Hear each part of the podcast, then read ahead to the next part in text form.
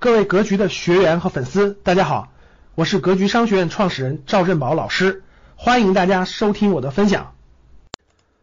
美股，美股三十三年来最大的股灾，呃，大家都遇到了啊。然后呢，我觉得大家都特别幸运，为什么幸运呢？呃，就在前十天，整个美股的第二次熔断、第三次熔断、第四次熔断、第五次熔断，连续发生四次熔断。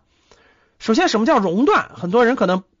对这个投资，特别是股市接触少的人不太了解，呃，接触多的人基本就基本就知道了。熔断就是跌，当天跌幅超过百分之七，就当天跌幅跌到百分之七的时候，市场为了提醒投资人的情绪，就希望让投资人情绪稳定下来，所以市场跌的百分之七，它就会停止交易十五分钟，停止交易十五分钟。所以这种情况呢，一般来说呢，因为发达国家像美国这种股市已经有。将近两百多年的历史了，所以它非常成熟。像非常成熟的市场呢，它每天跌百分之一二，跌百分之二三都是很比较就很正常，是百分之一二，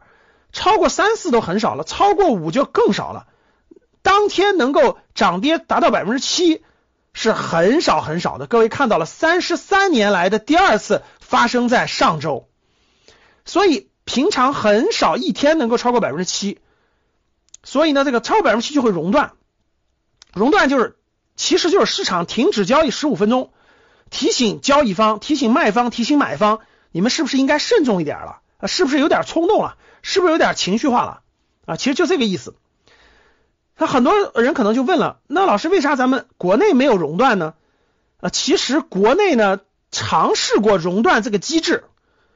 后来事实也证明，我当时就认为这个机制很不明智，啊，很不合理。后来我我这个事实也证明，其实非常不合理。为什么？因为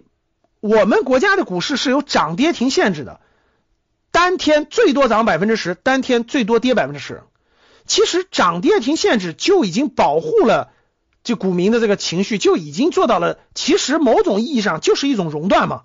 涨百分之十就熔断了嘛，而且不是熔断十五分钟，是熔断一天嘛，只能明天再做交易嘛。向下跌百分之十就熔断了嘛？不是熔断十五分钟，是熔断一天嘛？第二天交易，其实就是一种熔断。可是呢，我们上一届、上上一届这个，在二零一五年遇到股灾之后，证监会的咱们这个就是这个领导层也有点毛了，也有点害怕了，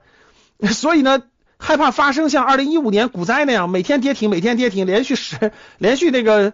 七天就一周那个。千股跌停这种状态，所以呢，在在涨跌停的基础上又跑出来个熔断。当时出来以后，很多投资人就觉得真的是多余了，多此一举啊，多此一举。后来事实也证明是非常不合理的方案，我想买我都没法买，所以后来这个政策就取消了。现在很多美股为什么它有熔断？它没有涨跌停限制，就是美股一天可以涨百分之一百，甚至百分之一千，一天可以跌到零。港股也是这样的，各位，港股也是这样，港股一天可以涨百分之一千，跌可以跌的零，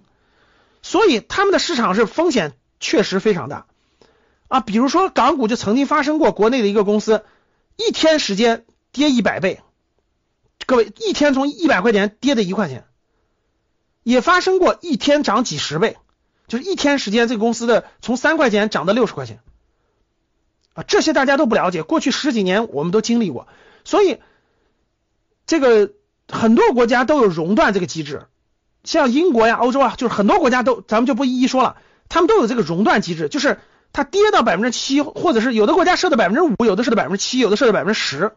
比如达到这个的时候，它就会熔断十五分钟，达到这个时候，它会熔断三十分钟，就是提醒投资双方要冷静。感谢大家的收听，本期就到这里，想互动交流学习，请加微信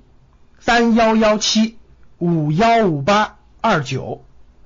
三幺幺七五幺五八二九，欢迎大家订阅收藏，咱们下期再见。